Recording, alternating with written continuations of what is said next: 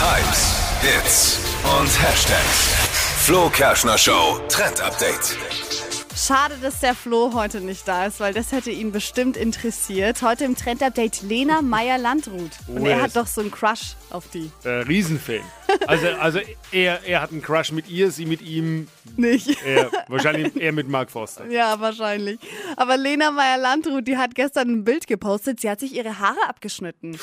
Die hatte ja relativ lange braune Haare und jetzt sind die richtig kurz. Sogar kürzer als schulterlang. Bis zur Kinnlänge, also so ein brauner Bob. Sieht total cool aus mit dem äh, Bob. Und damit setzt sie natürlich jetzt ähm, den Trend für den Herbst.